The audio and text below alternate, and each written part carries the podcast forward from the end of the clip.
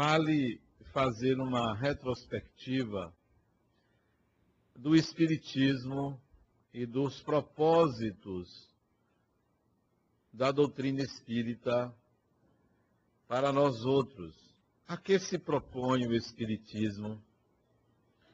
Qual é o objetivo principal do surgimento de uma doutrina que hoje tem milhões de adeptos? Não somos só nós aqui nesta sala. Milhares de instituições espalhadas pelo país professam o Espiritismo. Qual é o propósito dessa doutrina? Certamente nós temos que fazer uma retrospectiva para que a gente entenda que o Espiritismo se diferencia de outras propostas religiosas. Se diferencia, não quer dizer que é superior, é melhor ou é exclusiva, mas se diferencia. O Espiritismo se propõe a promover uma consciência, um estado de consciência, uma espécie de despertamento, uma mudança na maneira de enxergar, de entender, de compreender a vida e assim poder atuar no mundo de uma forma diferenciada, trazendo felicidade, trazendo paz, trazendo uma harmonia interior e coletiva. Por esse motivo, a gente deve entender por que essas recomendações sobre a prece. Para a gente entender isso, nós temos que penetrar nos objetivos do Espiritismo. É uma doutrina diferenciada, singular. Repito, não melhor, nem maior, nem inferior, nem superior a qualquer outra doutrina, mas tem uma proposta diferenciada. Levar a criatura humana à consciência de sua condição de espírito imortal. Esse é o objetivo do Espiritismo. Não é outro. Tudo mais deriva dessa proposição. Se nós viemos aqui com o propósito de obter uma cura de uma doença no corpo, se nós viemos aqui porque temos um familiar com um problema espiritual, se nós viemos aqui porque sentimos certas influências e perturbações, se nós viemos aqui por curiosidade, tudo isso deve ser considerado acessório de uma busca maior que é por essa consciência. Porque o Espiritismo se propõe mais do que curar corpos, mais do que harmonizar desequilíbrios familiares, mais do que atender a necessidades imediatas. O Espiritismo se propõe a esse despertamento. Por isso que a ida a um centro espírita não é como fazíamos ou ainda fazemos a um culto religioso em que a gente passa a semana inteira estressados, errando, se culpando, e num dado momento da semana a gente vai à religião para buscar uma redenção, uma absolvição. Não, o Espiritismo não é para isto. Isto pode ser feito, mas não é para isso. É muito mais do que isso. É muito pouco, é muito pobre a gente buscar apenas isso num centro espírita. É possível extrair mais. A oferta é muito mais rica do que esse pedido. Vocês podem argumentar que não, mas é disso que eu preciso. Eu só preciso disso, um momento de paz. Eu só preciso de palavras de consolo. eu só preciso de uma orientação para não surtar. Sim, que você atenda essas necessidades imediatas. Não, não, não somos contra isso, mas que, por favor, vá mais adiante. É muito pouco isso. É muito pouco. É como você ter um grande aparelho de comunicação que transmite voz, transmite imagem, transmite pensamento, transmite emoção e você usa como um. É usar muito pouco algo que pode oferecer muito mais. É como chegar numa cozinha e fazer apenas uma farofa, quando você pode fazer uma refeição muito mais substancial. Então, o Espiritismo se propõe mais do que atender essas necessidades imediatas, é preciso ir mais além. Quando eu entrei a primeira vez no centro espírita, isso faz muitos anos, quase que 40 anos, eu olhei para aquilo e disse: peraí, o que está acontecendo aqui é muito mais do que eu pensava. Existem espíritos, há reencarnação, há comunicação mediúnica, e tudo aquilo para mim representava um novo horizonte, uma nova forma de pensar a vida. Um mundo maravilhoso se abriu. Então, quando a gente olha uma prece que às vezes nós repetimos mecanicamente, apressadamente para obter uma consolação ou uma absolvição de uma culpa, é malbaratar um recurso extremamente útil, valioso para a transcendência do próprio ser. Por que agimos assim? Por um atavismo, isto é, por um hábito antigo de só fazer assim, de só agir dessa forma, de pensar que o centro espírita é igual a uma igreja, com todo respeito à igreja, mas não é uma igreja. Pelo menos no sentido que foi atribuído à palavra. Não é uma igreja como um substantivo. O centro espírita não é um hospital onde se atendem só doentes. Não é. O centro espírita não é uma escola onde as pessoas ficam sentadas ouvindo, sem uma participação e sem uma busca interior, sem um processo maêutico de integração do saber. É mais do que uma igreja, é mais do que um templo, é mais do que um hospital, é mais do que uma escola, é muito mais do que isso, porque serve para o despertamento do ser espiritual que nós somos. Há pouco tempo, há alguns mil anos, nós habitávamos em cavernas. E hoje, passados milhares de anos de civilização, de surgimento do ser humano, ainda existem pessoas que habitam cavernas. Há milhares de anos, nós usávamos utensílios rudimentares para comer, para caçar, para sobreviver em florestas.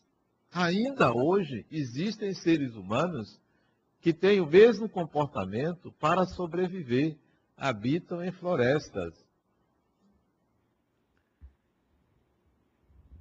Portanto, nós que já alcançamos um certo grau de civilização, já manejamos instrumentos mais sofisticados, já estabelecemos relações de troca mais complexa do que o primitivo e do, do que aqueles que habitam as florestas, temos que ir mais além. Temos que entender que a complexidade da vida é crescente. É crescente. Não podemos estagnar e ficar achando que o mundo espiritual é a tábua de salvação de nossas culpas. Que o mundo espiritual é o mundo beatificado, é o mundo mágico, onde tudo se resolve, onde existem anjos, onde há demônios, onde há espíritos elevados e espíritos umbralinos. Não é só isso. A vida é complexa. A vida física e a vida material são complexas. Requer uma ordem de reflexões muito mais profunda. Mas nós vamos ainda ler os livros espíritas de Allan Kardec como se estivéssemos no século XIX quando foram escritos. Nós estamos no século XXI. E vocês imaginem se daqui a 20 dias o mundo se acabar, como tem gente que acredita nisso. Imagine. Ainda vive aquela ideia catastrófica, aquele medo de que uma coisa maior caia sobre nós, mais do que a chuva, mais do que o ar. Então, nós ainda temos um pensamento medieval quando se trata de propostas espirituais. Fazemos preces ainda na certeza de que o nosso pedido será aceito porque aprendemos que Deus concede tudo, basta que você peça. Não adquirimos o hábito de avaliar, analisar, refletir sobre palavras. Palavras são representações. Palavras são signos. Requerem compreensão de significado. Se nós não entendermos o significado, vamos ficar nas palavras. Como dizia o apóstolo Paulo, a letra, isto é, a palavra, mata. O espírito da palavra é que dá vida a ela. E nós temos que ir ao espírito da letra. Mas nós adquirimos uma cultura fast, uma cultura de que as coisas têm que ser rápidas, imediatas, simplificadas a ponto de não precisar perder tempo com reflexões. Uma vez eu assisti um desenho animado, não me lembro o nome, onde havia um planeta de pessoas que não faziam nada, ficavam numa poltrona e ali com botões a pessoa fazia o que queria. Ia para uma colônia de férias, ia ler, ia comer. Interessante que todos os personagens eram gordinhos. Todos eram gordinhos. Bem rochonchudo. Bem gordinhos e ali ficava. Ali ele tinha tudo naquela poltrona. Um desenho animado, não me lembro o nome. Achei interessante a metáfora utilizada. Nós somos assim em termos psíquicos. Em termos físicos, é óbvio. Se você não faz exercício, você come demais, você engorda. Mas o recado que eu quero dizer não é esse. O problema é em termos psicológicos. Nós ficamos com pensamentos cíclicos, pobres, pequenos, de tal maneira que a mente se fecha para algo pequeno, menor, limitado e que a gente não avança espiritualmente. Ficamos limitados, restritos a um ciclo de pensamento em que eu tenho que me salvar, eu tenho que resolver o meu problema, que é estar com a minha consciência tranquila. Eu preciso fazer uma caridadezinha para agradar a Deus, porque se eu agrado, eu estou bem. Tem aquelas pessoas que vão ao centro espírita, à igreja, a não sei aonde, porque quer se garantir em vários sistemas. Ó, por via das dúvidas. Parece brincadeira, mais uma vez eu atendi um homem. Eu pensei que só a mulher tinha essa diversidade de pensamentos. Porque mulher é criativa. Mas um homem me procurou e disse, Adenauer, eu queria que você fizesse umas orações por mim. Pois não, qual é o seu problema? A gente, seu nome. É, ainda não. Aí, umas orações por mim. Disse, é o seguinte, se funcionar, eu vou doar uma Kombi para o centro. Disse, mas como assim? Eu quero que você faça uma oração. Eu tenho uma causa trabalhista. Se eu ganhar a causa, eu dou uma Kombi. Poxa, justo, né? Tá certo, tá bom, mas eu fiquei interessado no valor da causa ver se o presente justificava, para ver a intensidade da oração, né? Aí eu disse, vem cá, qual é o valor da causa? Ele disse, 600 mil. Eu disse, ah, uma Kombi é pouco, fulano. Uma Kombi é pouco. Ele disse, não, Adenal, mas só pode ser uma Kombi para levar as crianças tal, só pode ser uma Kombi. Por quê? Para a igreja tal, eu já destinei um ônibus. Eu digo, não é justo.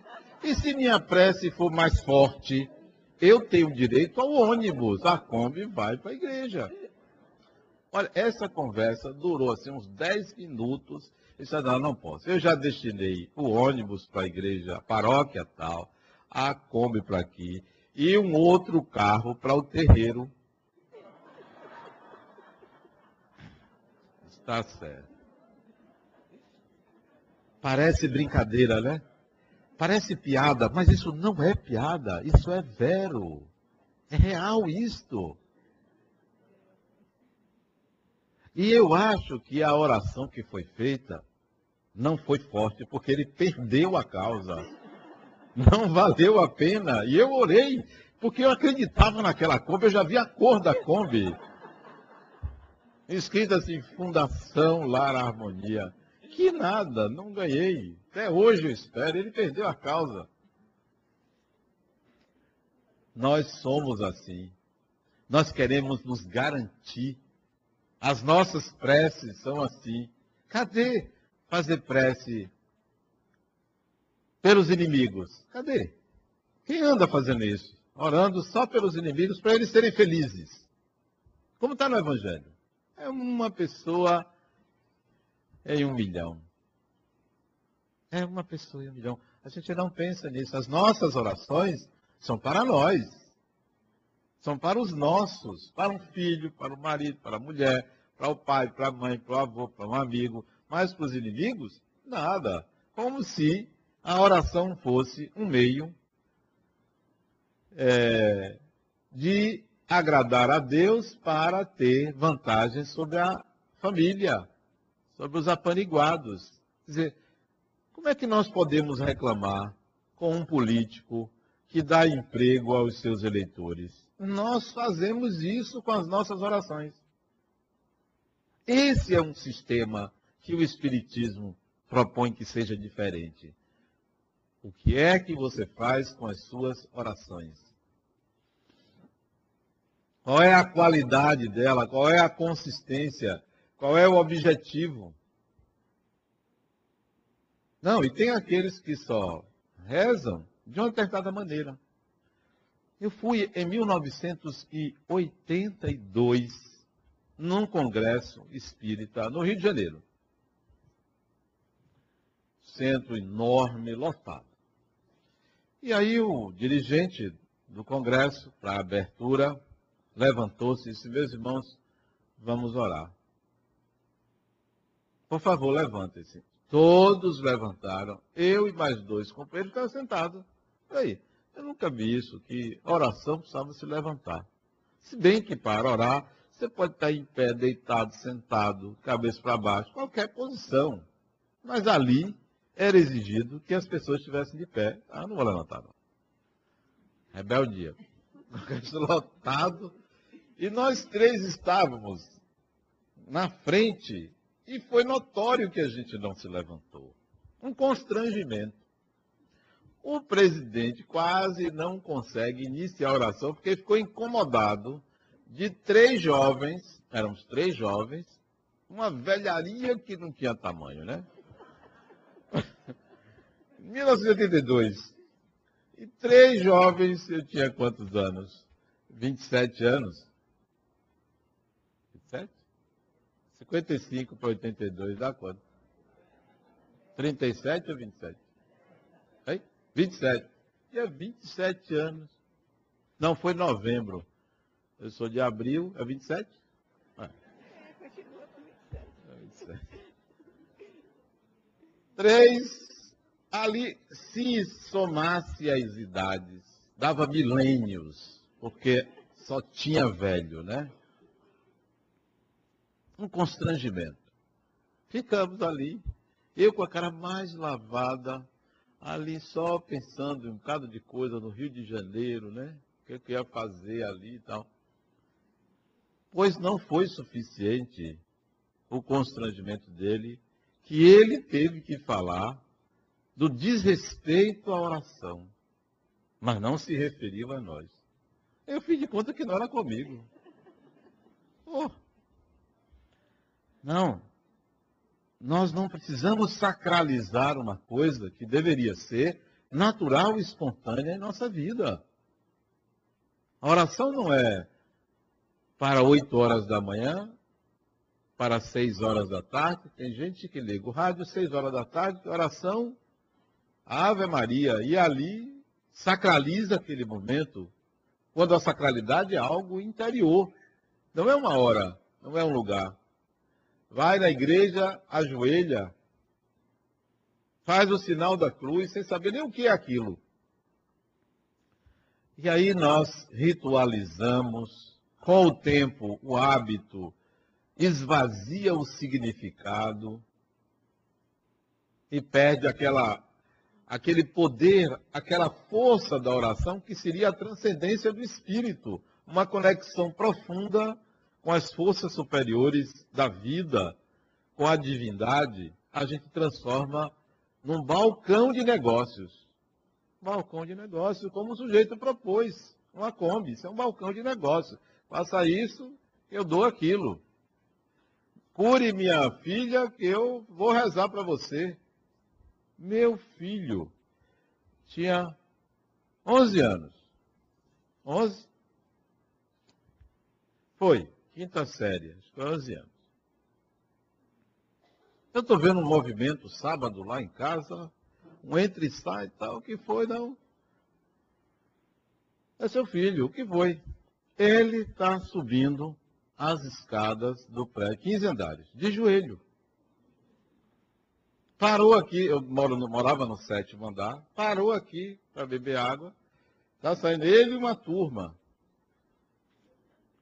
Aí eu vou ver, vou lá para ver esse movimento, né? Chego lá, está um bando de adolescentes, de meninos de 11 anos, 12 anos, subindo. Todo mundo de joelheira. Né? De joelheira, subindo, degrau por degrau, as, as escadas do prédio, parava tal. E foi isso, rapaz. Ah, meu pai, eu passei de ano e fiz a promessa e nós estamos cumprindo a promessa aqui. Eu disse, mas que promessa é essa, rapaz? Nós fazemos isso. Sacrifício. Esse comportamento dele, esse comportamento é um comportamento arquetípico. A gente não sabe que isso é arquetípico. A gente pensa que é um comportamento intencional da vontade do indivíduo. Não. Isso é coletivo. O sacrifício que nós humanos fizemos no passado, em eras remotas, de agressão ao corpo, para agradar a divindade, é antiquíssimo isso. Ele está pensando que ele está fazendo isso por, por uma decisão voluntária dele. Não, isso é uma repetição atávica. Sacrifício o sacrifício mais agradável a Deus não é a renúncia ao prazer do corpo, não é agredir o corpo, como muitos ainda fazem. O sacrifício mais agradável a Deus é quando a gente renuncia ao egoísmo e ao orgulho. Esse é o sacrifício mais agradável a Deus. Quer sacrificar, quer obter vantagens da divindade, sacrifique o egoísmo e o orgulho. E não, ah, eu vou me cortar, eu vou me, me fazer, vou fazer sofrimento para mim, vou causar sofrimento. Isso, isto é algo infantil. Vou subir, vou daqui até o Bonfim andando. Vai cansar. Vai cansar. Agora, fez certo meu concunhado. Fez a promessa de ir ao Bonfim de joelhos. Pegou um táxi, ajoelhou-se no táxi e foi. Cumpriu a promessa. Meu concunhado fez isso. Foi de joelhos ao Bonfim na poltrona de trás do táxi de joelho e foi até lá e cumpriu a promessa. De... A nossa relação com a divindade é assim, é uma relação cheia de, de comportamentos singulares, mas que na realidade são coletivos. Os primitivos faziam isso. Os primitivos acendiam fogo e nós acendiam fogueiras e nós acendemos velas.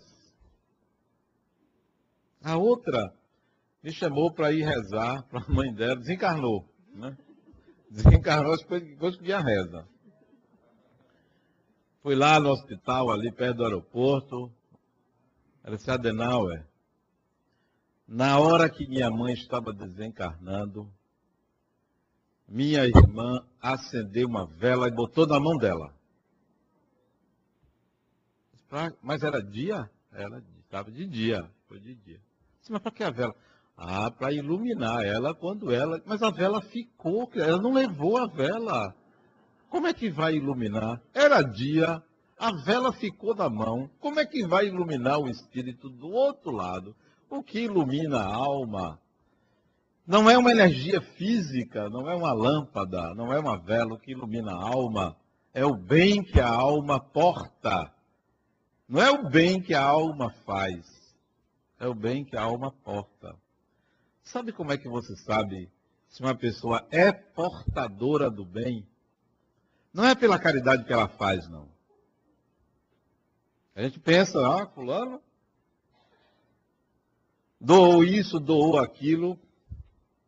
Não. A gente sabe quando uma pessoa é portadora do bem nas pequenas gentilezas anônimas, que ninguém sabe. Nas pequenas gentilezas anônimas. Ninguém está vendo o que eu fiz e eu faço, porque eu sou assim. Não é para ninguém ver. Às vezes, nem quem é beneficiado sabe que eu estou fazendo uma gentileza. Isso é uma pessoa portadora de luz pequenas gentilezas do cotidiano. Quando digo pequenas gentilezas, não é abrir a porta para uma pessoa passar. É a renúncia do poder sobre. É a possibilidade de beneficiar alguém sem que essa pessoa saiba ou perceba. Pequenas gentilezas. Essa pessoa gera créditos, gera créditos. E tem gente que faz caridade, mas não gera créditos. Porque gerar créditos é integrar a capacidade de ser uma pessoa generosa. Gerar créditos é generosidade. Então, não faz nada disso, vai para o centro, para a igreja, para o templo, para onde for rezar, pedir a Deus um benefício pessoal, direto, ou por alguém. E pequenas gentilezas do cotidiano para pessoas que não lhe possam retribuir. Ah, Denal, eu sou ótima para minha empregada. Sim, mas ela lhe serve. Fantástico. Ah, eu dou isso, dou aquilo para mim, para meus empregados. Mas ela lhe serve. Grande coisa você está fazendo. Você está se beneficiando. Aliás, é obrigação ser generoso ao empregado, mas não é, não é essa gentileza. Não é isso que é gerar créditos. Faça por quem não lhe serve, não lhe pode retribuir. Então, são pessoas portadoras de luz. Pessoas que portam a capacidade de doação, independentemente do momento, para quem, independentemente do momento. Uma vez isso aconteceu comigo há muitos anos atrás, eu era jovem, tinha 1978, tinha quantos? 20, 55 para 78. 23, não era 22 porque era fevereiro. Eu sou de abril, 22 anos. Botei uma mochila nas costas, tinha uma barba grande, cabelo o tamanho de uma montanha. Espírita. Saí com um amigo meu de mochila para viajar pelo mundo. Tínhamos 30 dias para ir e voltar onde ele quisesse. Não sabia um dia. E fomos. Viajamos pela América do Sul. Como estava previsto, antes da metade da viagem, não tinha mais dinheiro. Nenhum problema. E se vira, viraria? Não, que nada, jovem.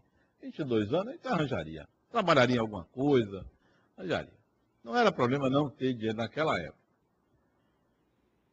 E nós estávamos na cidade de Santiago do Chile, sem dinheiro, em 1978. André, o que, que a gente faz? André tinha a mesma sabedoria minha, não sei. Mesma coisa, os dois tinham a mesma sabedoria, não sei. Tínhamos comprado uma passagem de trem para o sul do Chile.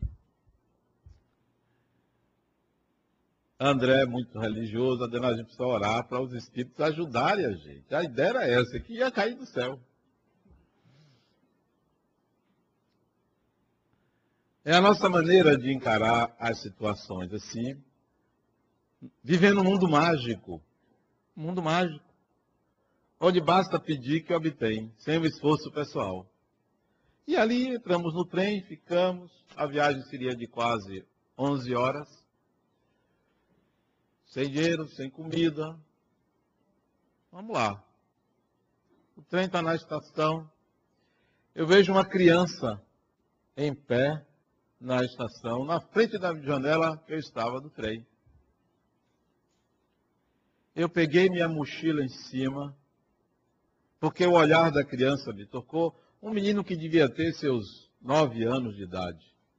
Um garoto. Tocado pelo olhar do garoto, fui na minha mochila, peguei uma foto que eu levava na minha mochila de Jesus. Uma foto desse tamanhozinho assim. 9 por 15. Tirei, suspendi a janela do trem, que era um trem antigo, e entreguei ao menino a imagem de Jesus. E o trem partiu. Adenal, por que você deu aquela foto à menina? Ah, não sei, deu vontade. Deu vontade. Um gesto espontâneo, sem nenhuma previsibilidade, sem nenhuma intenção, senão atender a um chamado interno. Atender a um desejo interno. E fiz aquilo. O trem foi embora. Pá, pá, pá. Sete horas da manhã, o trem sai. Lá para meio-dia, eu estou vendo as pessoas abrirem marmitas para comer. Eu comecei a salivar, não sei porquê. Né? Olhava para aquelas marmitas e as orações eram para que uma daquelas marmitas alguém esquecesse, sei lá. Nada de. O jeito era olhar para a paisagem, para não. Porque o que os olhos não veem, o coração não sente, né? Eu olhava para a paisagem do trem, o trem devagarzinho. Daqui a pouco, seu moço, sai um homem lá de um vagão e vem, senta-se na nossa frente. Eu estava na poltrona aqui, André em outra ali, as duas do lado vazias. Ele senta e me perguntou assim, me ofereceu comida. Claro, por educação, não rejeitei, né? Eu sempre fui uma pessoa muito educada. Ele ofereceu pão com ovo. Aceitei. Ovo cozido dentro do pão. Deu a André, me deu, nós comemos. Generosidade é sempre bom quando a gente está com fome. Aí, por que você deu aquela foto àquela criança? Essa foi a pergunta dele. Por que você deu aquela foto àquela criança? Porque eu quis. Sim, mas qual a razão? Não tem razão. Eu quis dar. Esse, aquela criança é meu filho. Meu filho. Eu sou pastor. Viajo Chile para pregar. Eu, meu irmão e um primo, nós três somos pastores e viajamos. E eu nunca dei uma imagem a meu filho. Eu nunca tive um gesto como aquele seu. Você é de que igreja?